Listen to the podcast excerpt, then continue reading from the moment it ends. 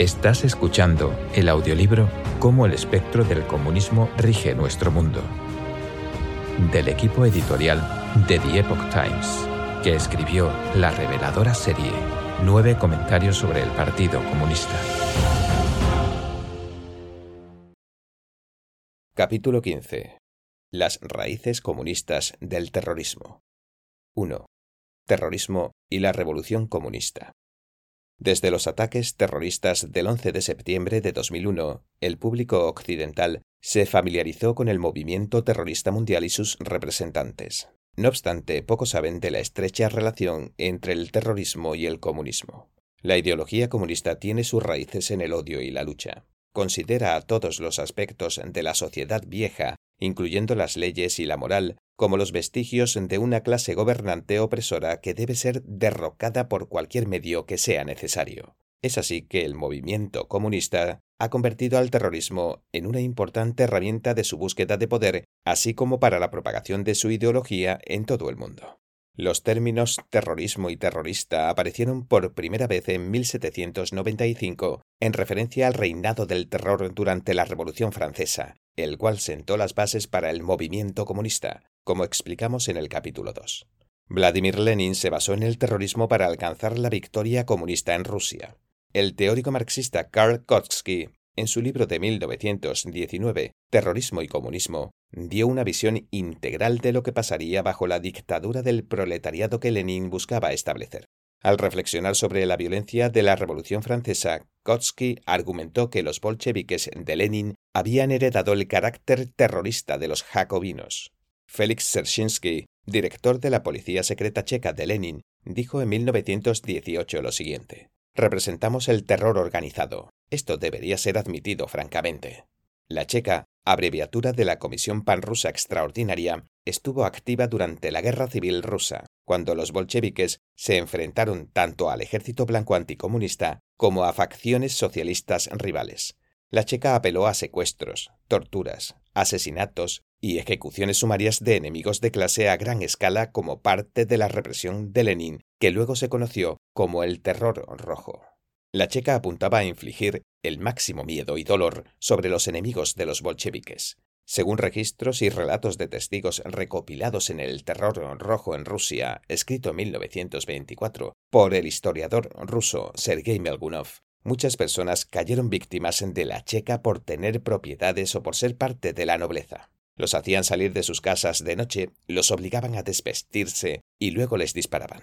Los cuerpos de los asesinados por la Checa, incluyendo mujeres, niños, ancianos y clérigos, solían mostrar signos de abuso sádico. Mutilaciones, quemaduras, violaciones, decapitaciones u actos aún más escalofriantes. De acuerdo con Melgunov, aunque la checa alardeaba de sus matanzas, la cantidad de nombres publicados era mucho menor que la realidad. Durante el terror rojo, se cree que la checa fue responsable del asesinato de decenas de miles o incluso cientos de miles de personas. El régimen comunista soviético consideraba a Serensky como un héroe revolucionario. La checa cambió de nombre muchas veces antes de terminar convirtiéndose en el Comité para la Seguridad del Estado, o KGB, aunque sus agentes siempre han sido conocidos informalmente como chequistas. A partir de la muerte de Serchinsky en 1926 y hasta 1990, la plaza frente a la Lubyanka, el cuartel general de la KGB, llevó su nombre. En los años 40 se erigió una estatua en su honor en la plaza y allí permaneció hasta que fue derribada en 1991. Tras el establecimiento del régimen soviético, movimientos comunistas revolucionarios repitieron el mismo patrón de terror rojo en todo el mundo. Como se planteó en capítulos anteriores de este libro, los regímenes marxistas-leninistas se han basado, sin excepción, en un terror brutal para tomar y mantener el poder. La violencia y el asesinato son solo uno de los componentes de los planes terroristas del comunismo. Aún más destructivo es cómo el comunismo utiliza el fervor político y el religioso para adoctrinar a la gente con la cultura del Partido Comunista, sembrando las semillas del engaño, el odio y la violencia para pasarlos de generación en generación. En la actualidad, el terrorismo se presenta principalmente en tres formas. Terrorismo de Estado en regímenes comunistas. Actividad terrorista llevada a cabo en el extranjero por agentes de regímenes comunistas con el objetivo de propagar la revolución violenta. y fundamentalismo islámico, que le debe mucho de sus métodos e ideología al comunismo. 2. Cómo los regímenes comunistas exportaron el terror. Mientras imponen el terror y sufrimiento sobre su propio pueblo, los regímenes comunistas apoyan a organizaciones terroristas en el extranjero con el propósito de fomentar la revolución o desestabilizar a estados rivales. Durante la Guerra Fría, los soviéticos apoyaron activamente a un amplio rango de actividades terroristas a escala global. El régimen comunista chino también ha apoyado insurrecciones terroristas en el extranjero, propagando teorías marxistas sobre la revolución y sellando alianzas con organizaciones terroristas y regímenes corruptos que apoyan el terrorismo. Stanislav Lunav, exoficial del Directorio Principal de Inteligencia de las Fuerzas Armadas Soviéticas, que desertó y se fue a Occidente, dijo que el directorio era uno de los principales mentores de terroristas del mundo. Muchos grupos fundamentalistas que montaron ataques anti-Estados Unidos tenían lazos con la Agencia de Seguridad Soviética, la KGB. Entre ellos están el Frente Popular para la Liberación de Palestina, el Ejército Rojo de Japón, las Brigadas Rojas de Italia, la fracción del Ejército Rojo de Alemania Occidental y varias guerrillas sudamericanas. No obstante, la forma más influyente de terrorismo moderno ha sido el Islam radical, nutrido por el bloque soviético como un medio para desestabilizar al mundo musulmán. En la primera mitad del siglo XX el Medio Oriente pertenecía a la esfera colonial occidental. A medida que los pueblos de la región obtuvieron su independencia, la Unión Soviética aprovechó la oportunidad para aumentar su influencia. Las contradicciones entre las denominaciones musulmanas, el conflicto árabe-israelí, la Guerra Fría, la política en torno al petróleo y el choque de culturas entre Occidente y el Islam llevaron a la compleja y caótica situación en la que se encuentra el Medio Oriente en la actualidad.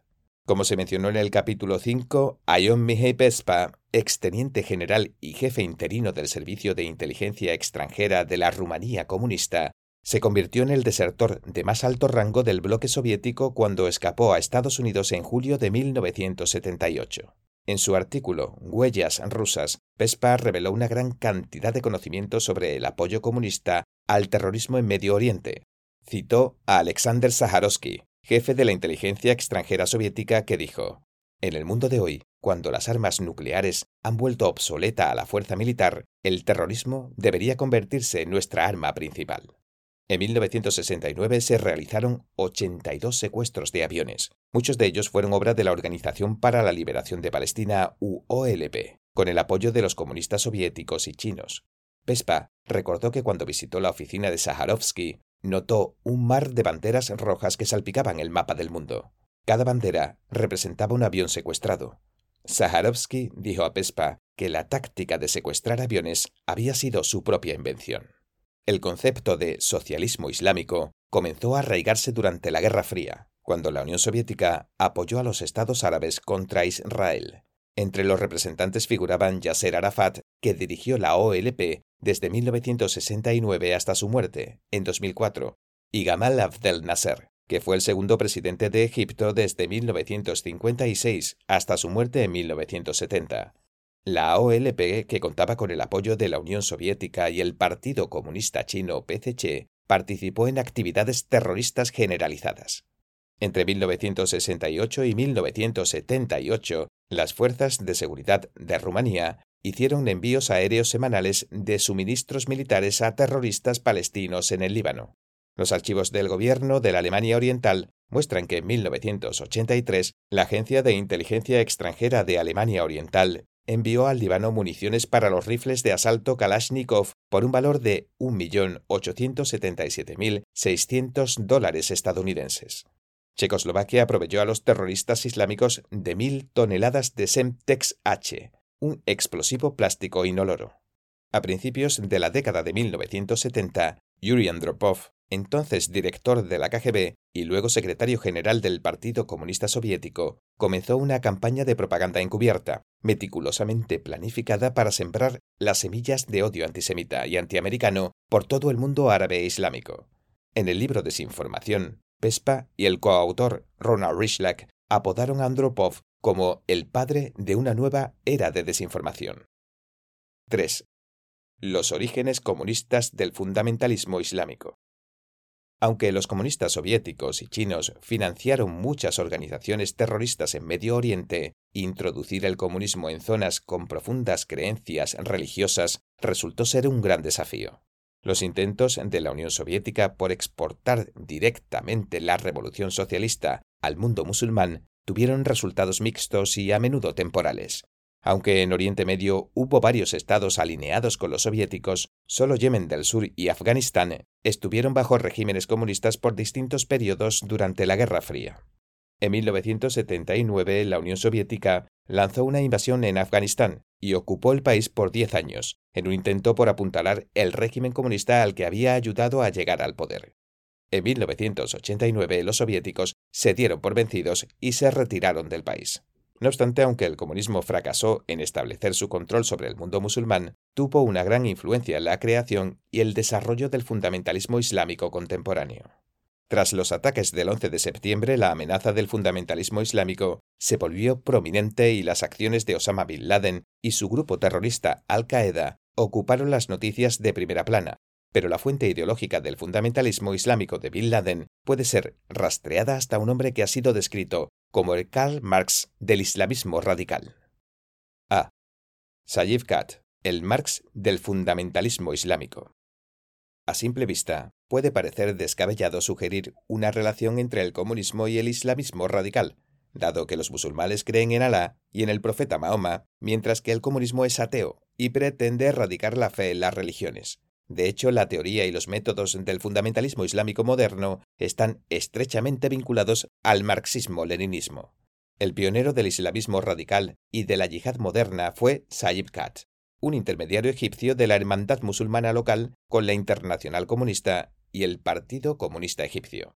Las ideas de Kat estaban impregnadas de lógica y retórica comunista. Nacido en 1906, Kat estudió socialismo y literatura en los años 20 y 30. Estudió en Estados Unidos durante dos años a finales de los 40 y se unió a la Hermandad musulmana después de su regreso a Egipto. La ideología de Kat puede ser descrita como el uso de violencia para destruir a la vieja sociedad dominada por la Yaheleya. Como término religioso, Yaheleya significa la ignorancia de la verdad religiosa y originalmente se refería a la sociedad antes de la difusión del Islam. Kat convocó a los musulmanes a dar sus vidas en la lucha contra la Yaheleya, lo que supuestamente marcaría el comienzo de la liberación de la humanidad. Para articular sus ideas sobre esta lucha, Kat reinterpretó tanto el significado de la Yaheleya como el concepto islámico de yihad. Al mencionar a la yihad, muchos inmediatamente pensarán en la guerra santa, pero en árabe, yihad simplemente significa luchar o pelear. Para los musulmanes en general, puede significar conflicto interno, autoperfección o yihad defensiva. Kat amplió esta definición para incluir el uso proactivo y desenfrenado de la violencia en la guerra santa de la yihad y estableció sus bases teóricas. La filosofía de Kat sostenía que cualquier sistema social que acatara las reglas o éticas seculares era una yaheleya antiislámica.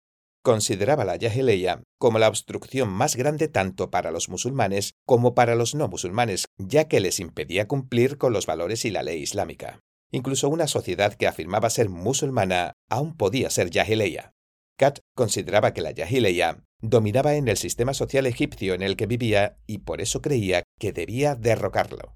Esta interpretación de la yihad y la yahileya es similar a la filosofía marxista de lucha entre clases. Kat afirmaba que la sociedad vieja de la yahileya había sido impuesta sobre las personas y que, en el proceso, les había robado la libertad. Este pueblo esclavizado, análogo a la clase trabajadora del marxismo, tenía el derecho de utilizar la yihad para derrocar la opresión de la yaheleya. Kat promovía a la yihad como un medio de liberación para toda la humanidad, tanto a los musulmanes como a los no musulmanes. Cuando se publicaron los libros de Kat, muchos líderes islámicos pensaron que había ido muy lejos y consideraron a sus ideas como herejía. Kat había tenido contacto durante mucho tiempo con Nasser, líder del movimiento de oficiales libres de tendencia socialista y luego presidente de Egipto durante más de una década. En 1952, Nasser inició un golpe militar para derrocar a la dinastía Muhammad Ali, la monarquía pro-occidental de Egipto. Se dice que este golpe socialista revolucionario fue planeado por Kat y la Hermandad musulmana junto con Nasser. Kat esperaba que Nasser estableciera un régimen islámico, pero Nasser, en cambio, tomó el camino de la secularización, y en 1954 comenzó a reprimir a la hermandad. Kat y la hermandad se prepararon para asesinar a Nasser, pero el complot falló y Kat fue encarcelado. Durante sus primeros años en prisión, Kat sufrió graves torturas, pero cuando las condiciones se volvieron más leves, se le permitió escribir. Kat escribió sus dos obras más importantes mientras estuvo en prisión, A la sombra del Corán e Hitos. Estos dos libros, que cubren sus puntos de vista sobre el Corán, la historia islámica, Egipto y la sociedad occidental, expusieron completamente su apoyo al fundamentalismo antisecular y antioccidental. En un momento Kat fue puesto en libertad, pero permaneció en Egipto y fue encarcelado nuevamente. En 1966 fue condenado por su participación en la conspiración para asesinar a Nasser y fue ejecutado en la horca. Kat caminó orgullosamente hacia la horca y hacia convertirse en un mártir religioso. Iman al-Zawahiri, líder de Al-Qaeda luego de la muerte de Bin Laden, consideraba que la ejecución de Kat fue lo que encendió el fuego del fundamentalismo yihadista.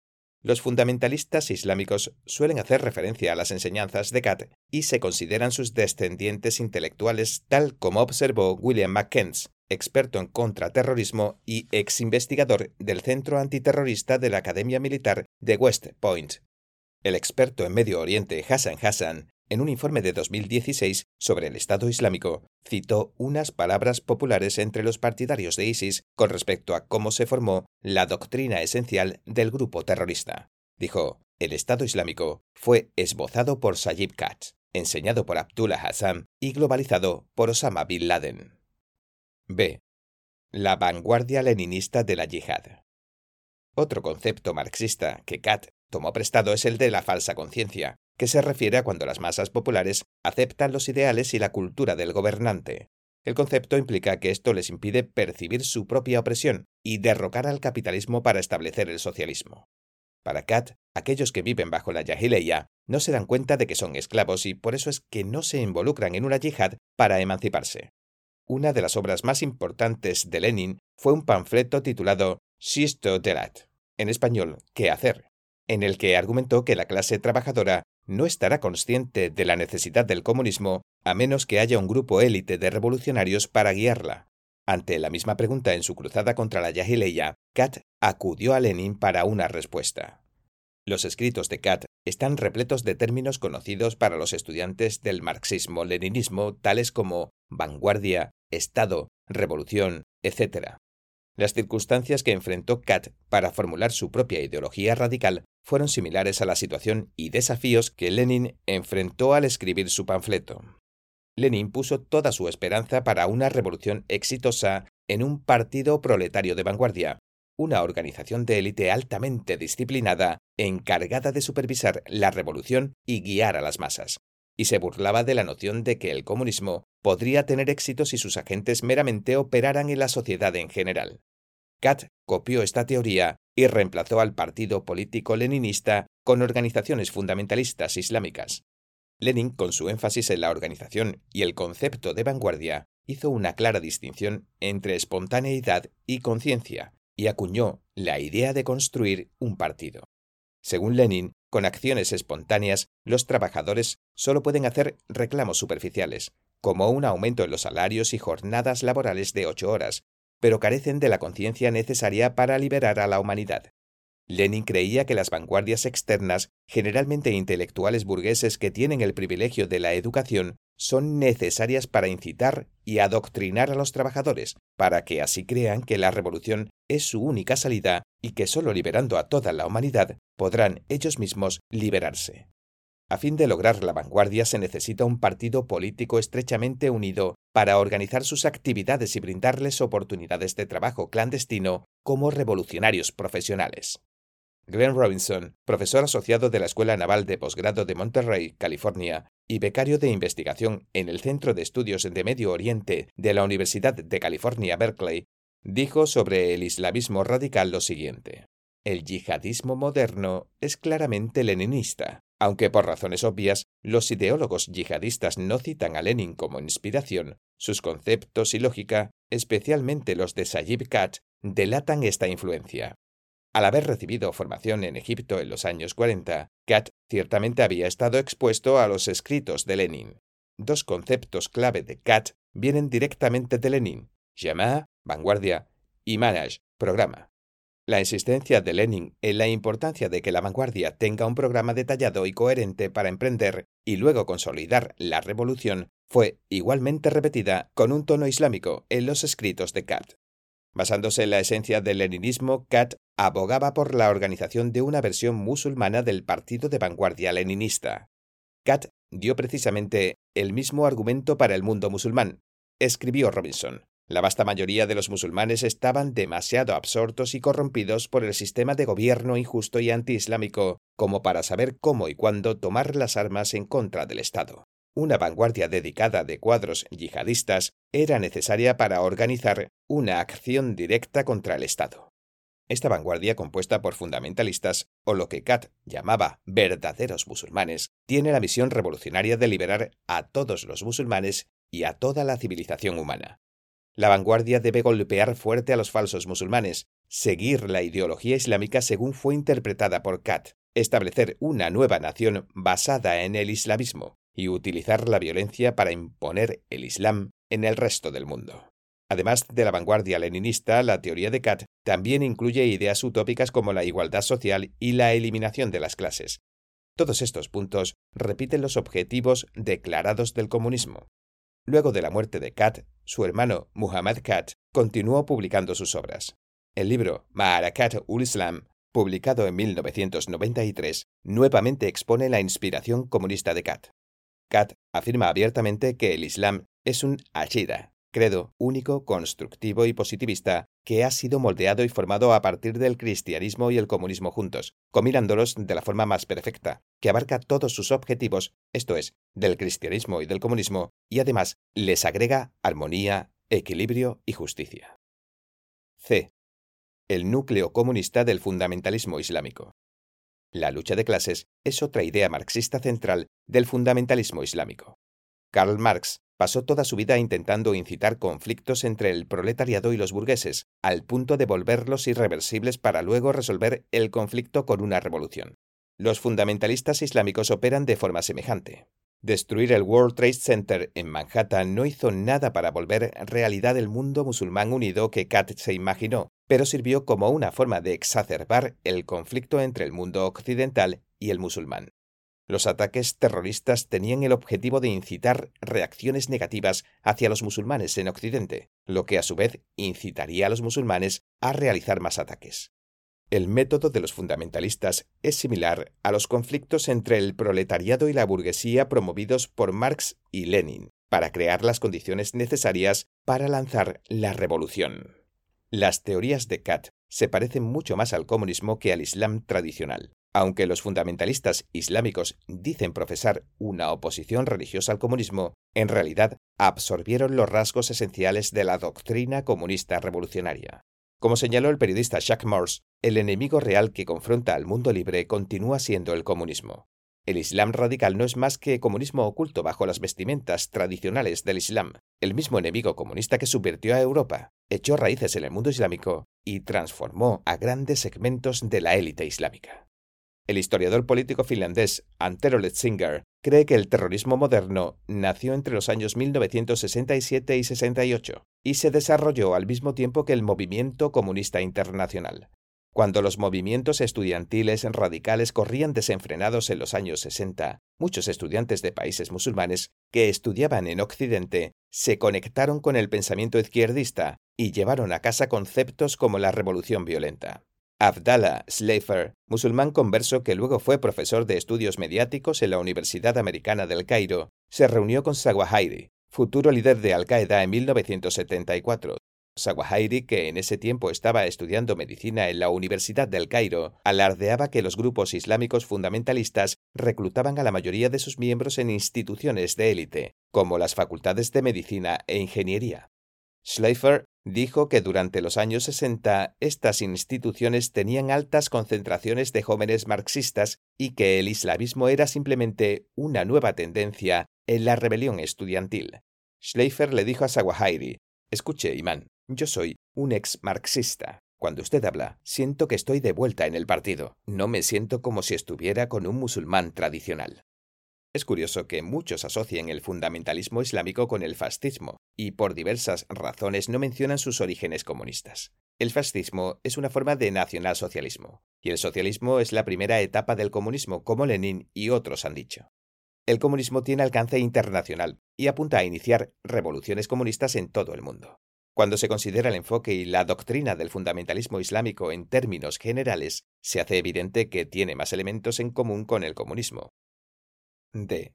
Kat y el ascenso del terrorismo. Los escritos de Kat influenciaron a muchos jóvenes árabes, incluyendo el académico palestino y cofundador de Al-Qaeda, Abdullah Yusuf Hassan.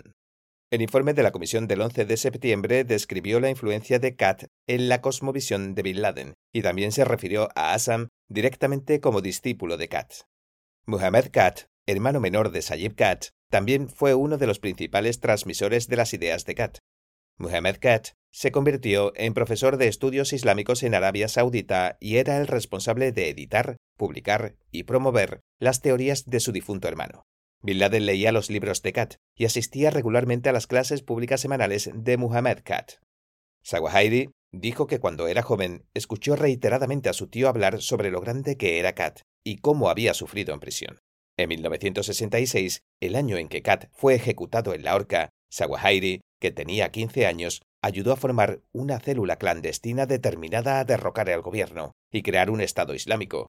Sawahiri escribió en sus memorias lo siguiente. El régimen nasserista pensó que el movimiento islámico había recibido un golpe mortal con la ejecución de Sayyid Kat y sus camaradas, pero la aparente calma en la superficie ocultaba la interacción inmediata con las ideas de Sayyid Kat y la formación del núcleo del movimiento yihadista islámico moderno en Egipto. Luego, Sawahiri se unió a la yihad islámica egipcia, formada en los 70 y se convirtió en consejero de Bin Laden y en un importante miembro de Al-Qaeda. Después de la muerte de Bin Laden, Sawahiri se convirtió en el líder de Al-Qaeda. En el mundo musulmán suní, Kat es el pensador radical más prominente. Prácticamente todos los conceptos e innovaciones ideológicas entre los grupos yihadistas suníes pueden ser encontrados en sus obras. Pese a que los diversos grupos yihadistas pueden diferir en la forma, todos usan la violencia bajo la bandera del Islam para lograr sus fines políticos. El asesinato del presidente egipcio Anwar Sadat por la yihad islámica egipcia en 1981 y los ataques contra funcionarios gubernamentales, intelectuales seculares, cristianos egipcios y turistas perpetrados por el grupo terrorista egipcio Al-Gama al-Islamiyah en los años 90 fueron todos pasos en la campaña para llevar a la práctica la visión de Kat. Los grupos yihadistas radicales que siguen la ideología de Kat son categorizados como terroristas yihadistas salafíes. En 2013 había casi 50 grupos yihadistas salafíes en todo el mundo, la mayoría situados en el norte de África y el levante mediterráneo según un informe de la estadounidense Rand Corporation. Robert Main, autor del libro La mente del Estado Islámico, ISIS y la ideología del califato, llamó a Kat el padre del siglo XX del movimiento político ahora llamado yihadismo salafí y un predecesor del grupo terrorista ISIS, y añadió que aunque Kat no era el responsable directo de ISIS, colocó el primer peldaño en el camino que eventualmente llegaría allí. Entre las varias organizaciones fundamentalistas islámicas existentes, a pesar de que carecen de una visión unida y son propensas a las luchas ideológicas internas, hay un rasgo en común en la abrumadora mayoría de ellas. Básicamente, heredaron la forma agresiva de yihad de Kat, una revolución comunista con una forma diferente. E. Cómo el comunismo victimizó a los musulmanes comunes. Aunque los grupos fundamentalistas operan en nombre del Islam, la mayor víctima es la sociedad musulmana. Esto se debe a que la verdadera motivación del terrorismo, al igual que el comunismo, es el deseo de matar y destruir, más allá de la excusa superficial. El informe Islam y los patrones del terrorismo y el fundamentalismo violento de 2017, publicado por el Centro de Estudios Estratégicos e Internacionales, indica que casi todo el impacto humano de los ataques fundamentalistas se trata de musulmanes matando o hiriendo a otros musulmanes. De acuerdo con el informe, un total de 83% de los ataques de fundamentalistas islámicos y el 90% de las muertes ocurrieron en países de mayoría islámica, al igual que casi todos los ataques suicidas realizados a pie o con vehículos. Si se observan los cinco peores movimientos perpetradores en el mundo en 2016, cuatro son fundamentalistas islámicos, un total del 88% de 2.916 ataques y el 99% de 14.017 muertes que resultaron de los cinco máximos perpetradores fueron causados por grupos fundamentalistas islámicos. El informe por países sobre terrorismo 2018 del Departamento de Estado registra un total de 8.093 ataques terroristas en todo el mundo en ese año, con un saldo de 32.836 muertes. Era mucho más probable que los ataques terroristas ocurrieran en países y regiones de mayoría musulmana. En 2018 los incidentes terroristas ocurrieron en 84 países y territorios. Un 85% de los incidentes se concentraron en tres regiones geográficas, Medio Oriente, Sur de Asia y África subsahariana. En orden, Afganistán, Siria, Irak, India, Nigeria, Somalia, Filipinas, Pakistán, Yemen y Camerún sufrieron el mayor número de incidentes terroristas en 2018. Los incidentes en estos 10 países representaron el 71% del número total de incidentes y el 81% de todas las víctimas fatales de incidentes terroristas. En contraste, los ataques terroristas resultaron en muchas menos muertes en países occidentales. Un estudio de 2019, realizado por el Instituto Cato, afirma que en Estados Unidos los terroristas nacidos en el extranjero causaron 3.037 de los 3.518 asesinatos causados por terroristas en suelo estadounidense entre 1975 y 2017. Este número incluye a las 2.979 personas asesinadas en los ataques del 11 de septiembre. 4. El apoyo del Partido Comunista Chino al terrorismo. El PCC viene apoyando las actividades terroristas en el extranjero desde hace largo tiempo, incluidas las del terrorista palestino Yasser Arafat. Al ser uno de los pioneros en el secuestro de aviones comerciales, Arafat apuntó a las Fuerzas Armadas de Estados Unidos y se convirtió en una inspiración para Bin Laden. A. El apoyo del PCC a las actividades terroristas de Yasser Arafat. Arafat comenzó el Movimiento Nacional de Liberación de Palestina, también conocido como Fatah, en 1959 y declaró a Palestina como Estado independiente en 1988. Hasta su muerte en 2004 fue una figura líder en varias organizaciones militantes palestinas. También era un favorito del PCC. Visitó China 14 veces y se reunió con muchos líderes comunistas chinos, como Mao Zedong, Zhou Enlai, Deng Xiaoping y Jiang Zemin. En 1964, Arafat estableció Al-Asifa, la tormenta, el ala militar de Fatah, e inmediatamente después viajó a Beijing a reunirse con el primer ministro chino Zhou Enlai. Zhou le recordó prestar atención a su estrategia y no utilizar lemas contraproducentes como los que convocaban a la destrucción completa de Israel. Además de proveer armas y apoyo financiero, Beijing guió frecuentemente a Palestina sobre cómo comenzar un conflicto con Estados Unidos e Israel, y al mismo tiempo expandir su influencia en la escena internacional. El PCC también invitó a palestinos a recibir entrenamiento en China. En enero de 1965, Arafat declaró la guerra a Israel en el norte de Palestina, utilizando su organización guerrillera, y en mayo, la OLP estableció una oficina en Beijing. La República Popular China, RPC, otorgó tratamiento diplomático a la oficina de la OLP y apoyó abiertamente a la OLP en varias instancias internacionales. En noviembre de 1988, cuando Arafat anunció la independencia del Estado palestino, Beijing inmediatamente lo reconoció y estableció relaciones diplomáticas.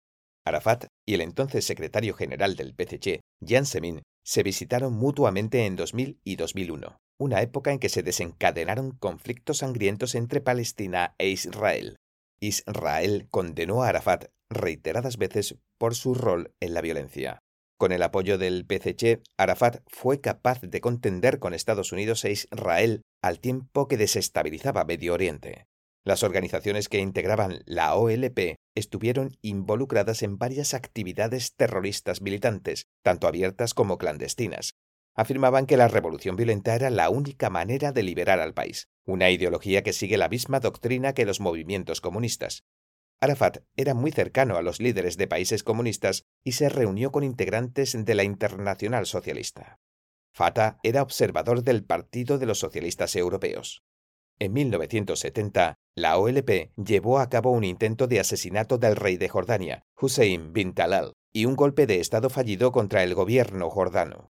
En septiembre de ese año, la OLP secuestró cinco aviones comerciales, cuatro con destino a Nueva York y uno con destino a Londres, en lo que se conoce como los secuestros de Dawson's Field. Un terrorista afirmó que secuestrar un avión tenía un efecto más grande que asesinar a 100 israelíes en batalla. En 1972, el grupo terrorista Septiembre Negro, una facción militante del Fatah, masacró a 11 atletas israelíes en los Juegos Olímpicos de Múnich. Uno de los terroristas era Ali Hassan Salameh, jefe de seguridad de Fatah y uno de los lugartenientes de mayor confianza de Arafat.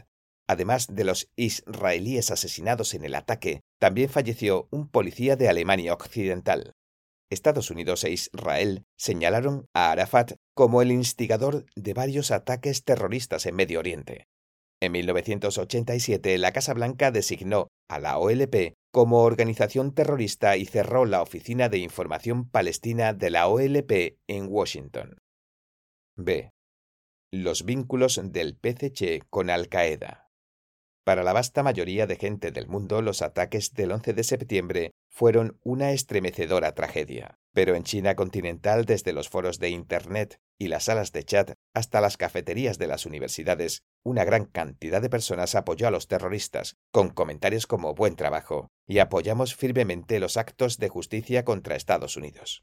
Según una encuesta de 91.701 personas en NITIS, una importante compañía de Internet china, solo el 17.8% de los encuestados expresó una fuerte oposición a los ataques terroristas, mientras que la mayoría de la gente eligió las opciones oposición a Estados Unidos o lo mejor está por venir en relación a la tragedia. Los chinos que alentaron los ataques terroristas del 11S no tenían relación con Bin Laden, ni con los musulmanes radicales en cuanto a etnia, religión o cultura, pero las raíces de su pensamiento tóxico eran las mismas. Al igual que los fundamentalistas islámicos en su guerra santa contra el mundo no musulmán y contra los falsos musulmanes que consideran engañados por la yahililla, el PCC ha pasado 70 años envenenando a los chinos con el odio a los enemigos de clase y adoctrinándolos con la retorcida cultura del Partido Comunista. Para el PCC los puntos en común entre el fundamentalismo islámico y el comunismo van más allá de lo ideológico. El PCC mantuvo vínculos cercanos con el grupo talibán y Al-Qaeda luego de que los talibanes tomaran el poder en Afganistán, al igual que en el periodo en que los talibanes protegieron a Bin Laden. En 1998, después de que Estados Unidos atacara bases de Al-Qaeda con misiles teledirigidos, el régimen chino habría pagado 10 millones de dólares estadounidenses a Bin Laden por misiles estadounidenses sin explotar, aparentemente con el fin de robar la tecnología. Al mismo tiempo, el PCC continuó proveyendo de tecnología militar sensible a estados patrocinadores del terrorismo. A fines del año 2000, el Consejo de Seguridad de la ONU propuso sanciones a los talibanes para obligarlos a cerrar los campos de entrenamiento terroristas de Bin Laden, ubicados en su territorio, pero la República Popular China se abstuvo de votar. En cambio, envió personal militar para apoyar a los talibanes inmediatamente después de que Estados Unidos comenzara sus ataques aéreos en Afganistán. Después del 11 de septiembre, funcionarios de inteligencia estadounidenses reportaron que ZTE y Huawei Dos compañías tecnológicas chinas con vinculaciones militares estaban ayudando al ejército talibán a establecer una red telefónica en Kabul, la capital de Afganistán. El día de los ataques del 11 de septiembre, funcionarios chinos y talibanes firmaron un contrato para expandir la cooperación económica y técnica. En su libro de 1999, Guerra sin restricciones, dos oficiales militares chinos analizaban un hipotético segundo ataque contra el World Trade Center de Nueva York, tras el intento fallido de bombardeo de 1993, señalando que plantearía un complicado dilema para Estados Unidos.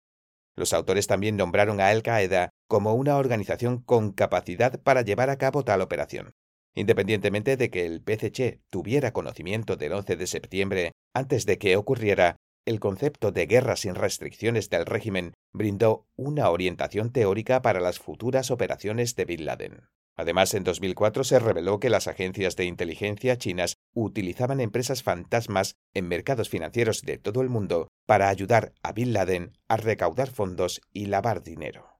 Con la caída del muro de Berlín, el ala comunista enfrentó un colapso total, y el PCC tuvo que enfrentar por sí solo la tremenda presión del mundo libre. Justo cuando Estados Unidos y el mundo libre comenzaban a enfocar su atención en condenar la tiranía comunista, ocurrió el 11 de septiembre. las prioridades cambiaron drásticamente y comenzó la guerra contra el terrorismo.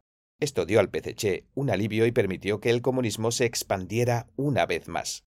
La amenaza del terrorismo islámico radical obligó a Estados Unidos a desviar sus recursos y su atención de la continua amenaza del comunismo, impidiendo que el mundo libre confrontara los abusos sin precedentes del PCC.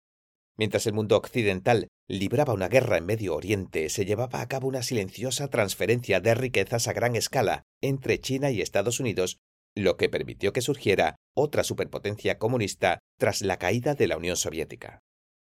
5. La convergencia entre el terrorismo y la izquierda radical occidental. Luego del 11 de septiembre, intelectuales radicales de izquierda de Occidente alabaron los ataques y defendieron a los culpables. Días después de los ataques, un dramaturgo italiano y ganador del Premio Nobel de Literatura dijo, Los grandes especuladores se revuelcan en una economía que cada año mata de pobreza a decenas de millones de personas, que son 20.000 muertos en Nueva York. Un profesor de la Universidad de Colorado Boulder caracterizó a quienes murieron en el World Trade Center como pequeños Eichmanns, en referencia a uno de los arquitectos del holocausto nazi. Dijo que las víctimas eran parte de los cuerpos tecnócratas en el corazón del imperio financiero global de Estados Unidos, y dio a entender que los ataques eran un mero castigo. El 11 de febrero de 2003, un mes antes de que Estados Unidos atacara Irak, Bin Laden publicó una grabación de audio a través de la cadena de televisión Al Jazeera, convocando a la gente a luchar contra el ejército de Estados Unidos en las calles. Declaró abiertamente, no hará daño que los intereses de los musulmanes converjan con los intereses de los socialistas en la guerra contra los cruzados.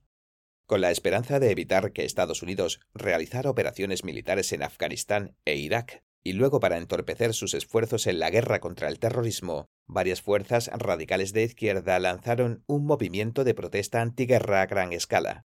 La mayoría de los integrantes de la prominente organización antiguerra Answer actúa ahora para parar la guerra y terminar con el racismo, por sus siglas en inglés, fundada en 2001, son socialistas, comunistas, izquierdistas o progresistas. Muchos de sus fundadores tenían vínculos con el Centro de Acción Internacional y el Partido Mundial de los Trabajadores, una organización comunista radical alineada con el régimen de Corea del Norte. Answer es, en definitiva, una fuerza de vanguardia alineada con el comunismo estalinista. También participa del movimiento antiguerra No en nuestro nombre, una organización de fachada del Partido Comunista Revolucionario, que es un partido marxista-leninista vinculado con el régimen comunista chino. En su libro de 2004, Alianza Profana, el Islam Radical y la Izquierda Estadounidense, el académico estadounidense David Horowitz describe la nefasta conexión entre los fundamentalistas islámicos y los izquierdistas radicales. Según su análisis, la izquierda radical en todo el mundo ha estado defendiendo indirectamente a los yihadistas islámicos. En una reunión con representantes de Hezbollah, un prominente profesor de izquierda dijo que Estados Unidos era uno de los principales estados terroristas. Un profesor asistente de antropología de la Universidad de Columbia dijo ante unos 3.000 estudiantes que, personalmente, me gustaría ver un millón de mogadisios. En la batalla de Mogadisios de 1993, presuntos combatientes entrenados por Al-Qaeda mataron a 18 soldados de las Fuerzas Especiales de Estados Unidos. El profesor también expresó su deseo de que los soldados estadounidenses se asesinaran entre sí. Algunas figuras de la izquierda ayudaron a los terroristas directamente, en 1995, Omar Abdel Rahman fue condenado por conspirar para llevar a cabo el atentado con coche bomba al World Trade Center en 1993. Uno de sus abogados defensores, Lynn Stewart, fue sentenciada a prisión en 2006 por ayudar a enviar de forma clandestina mensajes de Abdel Rahman a sus seguidores en Medio Oriente, diciéndoles que continuaran con sus actividades terroristas. Stewart se convirtió en una ídola política de la izquierda y ha sido invitada reiteradas veces a dar conferencias en universidades. Respaldar a los terroristas en contra de las sociedades democráticas occidentales es parte de la larga marcha de la izquierda radical para destruir y apoderarse de la sociedad occidental desde adentro. La izquierda está dispuesta a utilizar cualquier método que la ayude a lograr este objetivo a un nivel más profundo a pesar de que la ideología de la izquierda no tiene relación superficial con el fundamentalismo islámico, sus raíces en común se basan en el odio y la lucha del espectro comunista. 6. cómo poner fin a la causa fundamental del terrorismo. Desde la Comuna de París y la institucionalización de la violencia de Lenin hasta las persecuciones estatales del PCC, el comunismo siempre ha utilizado al terrorismo para lograr sus fines. Los terroristas usan la violencia para traer desorden a la sociedad y utilizan el miedo para poner a la gente bajo su control. Violan los valores morales sostenidos universalmente por toda la humanidad a fin de lograr sus objetivos. Se pueden notar las raíces del comunismo en las ideas centrales y los métodos de los grupos terroristas modernos, dado que la ideología comunista provee de un marco teórico para sus valores perversos. Asimismo, más allá del territorio controlado por regímenes comunistas, el comunismo ha manipulado a una variedad de grupos y personas para llevar a cabo actos terroristas, sembrando el caos en el mundo y generando una cortina de humo de distracción para confundir y engañar a sus enemigos. El terrorismo islámico radical ha sido el centro de atención de los conflictos internacionales desde el final de la Guerra Fría. Sin embargo, mientras Estados Unidos y sus aliados se vieron envueltos en costosas y prolongadas campañas militares en el Oriente Medio, el régimen comunista chino trabajó en silencio para convertirse en una superpotencia capaz de desafiar al mundo libre. El caos que reinaba en el Oriente Medio y en otros lugares distrajo a los gobiernos occidentales y al público de la amenaza renaciente del comunismo, así como de los crímenes de lesa humanidad sin precedentes que estaba cometiendo el PCC, a pesar de tener mayores lazos económicos y culturales con Occidente. Fundado sobre una base de odio y lucha, el comunismo es la mayor causa del terrorismo alrededor del mundo. Mientras los medios de comunicación se enfocan en los ataques terroristas que apuntan a la sociedad occidental, la vasta mayoría de los asesinados por el fundamentalismo islámico son musulmanes comunes que viven en países islámicos. De forma similar, las más de 100 millones de muertes causadas por el comunismo fueron casi todas de personas que vivían bajo regímenes comunistas. Hasta que las raíces tóxicas del comunismo no sean erradicadas, la humanidad no disfrutará de un solo día de paz. Solo reconociendo el rol del comunismo en las actividades terroristas que plagan nuestro mundo y parándonos del lado de los valores morales tradicionales y la fe, podremos derrotar esta amenaza y la guerra mundial contra el terrorismo llegará a su fin.